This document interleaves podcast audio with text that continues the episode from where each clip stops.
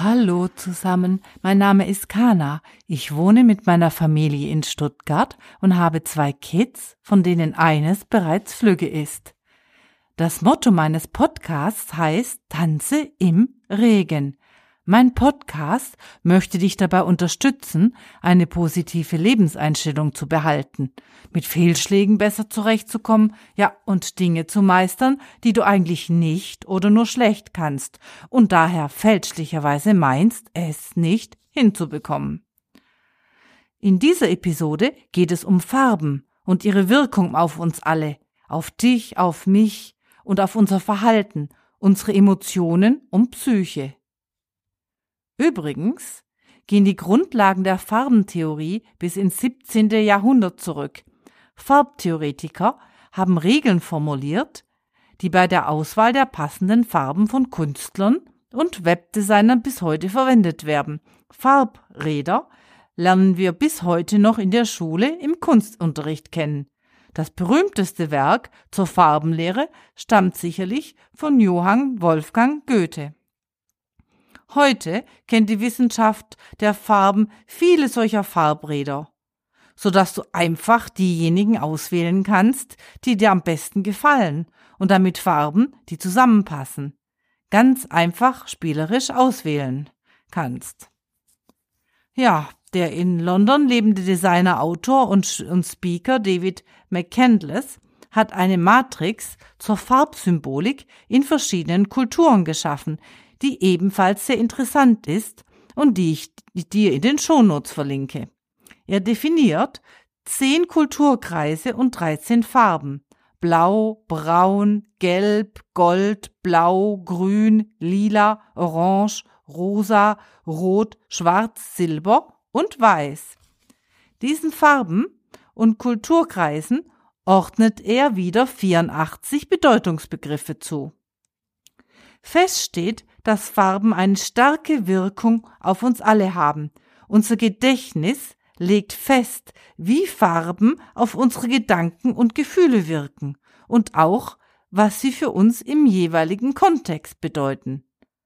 Professor Dr. Alex Büter vom Deutschen Farbenzentrum das Video zu seinem hochinteressanten Vortrag verlinke ich dir ebenfalls in den Shownotes, hat einen einzigartigen hat in einem einzigartigen Forschungsexperiment mit über 500 Freiwilligen und über einer Million dabei entstandenen und ausgewerteten Bildern festgestellt, wie sich Farben auf unser Erleben und Verhalten auswirken. Und er stellte unter anderem fest, dass auch die Tatsache, welche Farbe in welcher Farbe wir angezogen sind, einen, An einen Einfluss auf unser Verhalten und unsere Stimmung hat, er zog seine Probanden ganz in einer Farbe an und ließ sie 24 Stunden darum, darin herumlaufen. Beobachtungskriterien waren hierbei Verhalten, Aktionen, Interaktionen, Gesten, Mimik, Haltung und Orte. Professor Dr. Büter ließ sie Fotos von ihren Aktionen machen. Die langjährige Auswertung dieses Studienmaterials ergab, dass beispielsweise das Verhalten in grau gekleideter immer durch Camouflage, Anpassung und Verschmelzung mit dem Hintergrund geprägt ist. Auch waren diese Bilder von Unauffälligkeit, Bedeutungslosigkeit, Verschwinden, ja oder gar Auflösen charakterisiert oder auch Bescheidenheit, Unaufdringlichkeit, Natürlichkeit und Einfachheit waren weitere Themen, die bei den in Grau gekleideten Probanden dominierten. Des Weiteren fanden Assoziationen wie Schattenhaftigkeit, Geisterhaftigkeit, Horror und Verzweiflung mit der Farbe Grau statt. Aber andererseits wurden natürlich auch wiederum Gefühle wie Understatement, Seriosität, Würde und Verlässlichkeit damit verbunden. Je nach Kontext und persönlichem Background wird die Farbe eben einfach unterschiedlich interpretiert. Ähnliches kann man mit allen 13 untersuchten Farben durchspielen. Später reproduzierte der Professor eine Art Gedächtnislandkarte der Farben, die anschaulich darstellt, wie sich die Bedeutung der Farben je nach Kontext ändert. So kann daher beispielsweise die Farbe Grau auch mit Armut, Bedeutungslosigkeit und Neutralität assoziiert werden. Fazit. Farben haben eine starke assoziative Kraft. Jede der 13 untersuchten Farben hat eine eigene Bedeutungsmatrix. Darüber hinaus können wir auch Farbklänge produzieren, die sich in einer Art Komposition gegenseitig verstärken. Klar ist, dass angewandte Farbpsychologie auf der oben genannten Basis nicht nur die Kommunikation per se vereinfacht, sondern auch die Funktionalität eines Gegenstandes herausarbeiten und hervorheben kann. Schau dir doch unter den weiterführenden Links in den Shownotes von Canva oder HoopSpot die Bedeutung jedes einzelnen dieser 13 Farben einmal an und reflektiere ein wenig darüber. Im Umkehrschluss bedeutet dies für uns, dass auch du und ich, wir alle, unser Verhalten und unsere Stimmung selbst durch die Wahl unserer Kleidung positiv sowie eben leider auch negativ, negativ stark beeinflussen können. Ähnliches gilt übrigens natürlich auch für die Musik und die Typografie von Schriften in der Werbung oder auch im Bereich der Corporate Identity von Firmen oder aber für unser Zuhause und auch für unseren Arbeitsplatz. Arbeitsplatz. Dies ist sicherlich auch ein Grund dafür, dass ich mir immer so schwer da, damit tue, mich von meinem schönen großen Homeoffice mit Terrasse und Aussicht zu trennen. Aber dies ist ein anderes Thema. Diese Tatsache sollten wir uns bewusst machen und uns daher selbst proaktiv positiv beeinflussen und durch die Farbwahl unserer Kleidung motivieren und psychologisch selbst aufbauen. Es ist somit eben nicht egal, was und welche Farbe du anhast, selbst wenn du dich an einem Homeoffice-Tag oder am Wochenende dich niemand außer dir selbst sieht. Farben bestimmen das Erlebnis von Selbst und Umwelt. Sie steuern somit deine Handlungen und beeinflussen dein Verhalten, obwohl wir uns dieses Einflusses oft nicht bewusst sind.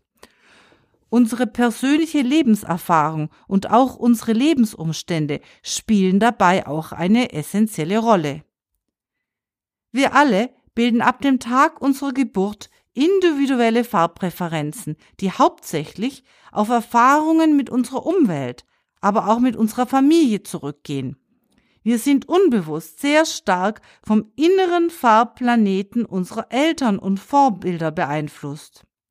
Nach und nach versteht der heranwachsende kleine Mensch mit allen seinen sensorischen Fähigkeiten auch die Bedeutung der Farben von Naturerscheinungen und kulturellen Gegenständen, Besonderheiten und Bräuchen.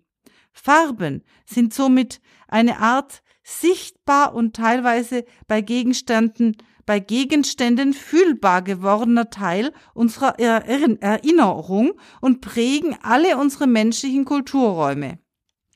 Somit haben unsere Lieblingsfarben für uns eine symbolische Bedeutung, auch wenn diese meist nicht bewusst reflektieren, wenn wir dies meist äh, nicht, nicht wirklich bewusst wahrnehmen. In jedem Falle haben sie für dich und mich eine wichtige Bedeutung in Bezug auf die visuelle Kommunikation mit unserer Kultur und Umwelt. Auch andere Farben können wir daher natürlich effektiv einsetzen um beim Gegenüber eine gewünschte Wirkung zu erzielen und oder sich passend zu einem besonderen Anlass zu kleiden. Ich denke, dass das bewusste Reflektieren dieses, dieser Zusammenhänge uns alle auch dabei unterstützen kann, unser, unser besseres, selbstbewussteres Ich zu werden. In diesem Sinne rufe ich dich dazu auf, einmal deine Garderobe unter farbenpsychologischen Aspekten selbstkritisch unter die Lupe zu nehmen und oder auch über die farbliche Neugestaltung deines Zuhauses und oder deines Büros nachzudenken. Ja, gut, wenn du Angestellter bist, hast du vielleicht, kannst du nicht das ganze Büro umgestalten, aber zumindest mit Bildern, Postern einiges verändern und bewirken. Ja, in der nächsten Episode meines Podcasts geht es um unsere Kommunikation mit unseren Mitmenschen und die Frage, mit welcher Einstellung wir ihnen und auch uns selbst oft unbewusst gegenübertreten und welchen Einfluss dies auf unser eigenes Wohlbefinden und Selbstwertgefühl hat. In der Zwischenzeit wünsche ich dir einen schönen Tag, eine bezaubernde Woche und ein erholsames und oder ereignisreiches Wochenende, was dir lieber ist. Und denke daran, bleibe immer positiv, auch wenn nicht immer alles glatt geht und lerne im Regen zu tanzen. Tschüss und bis zum nächsten Mal, deine Kana.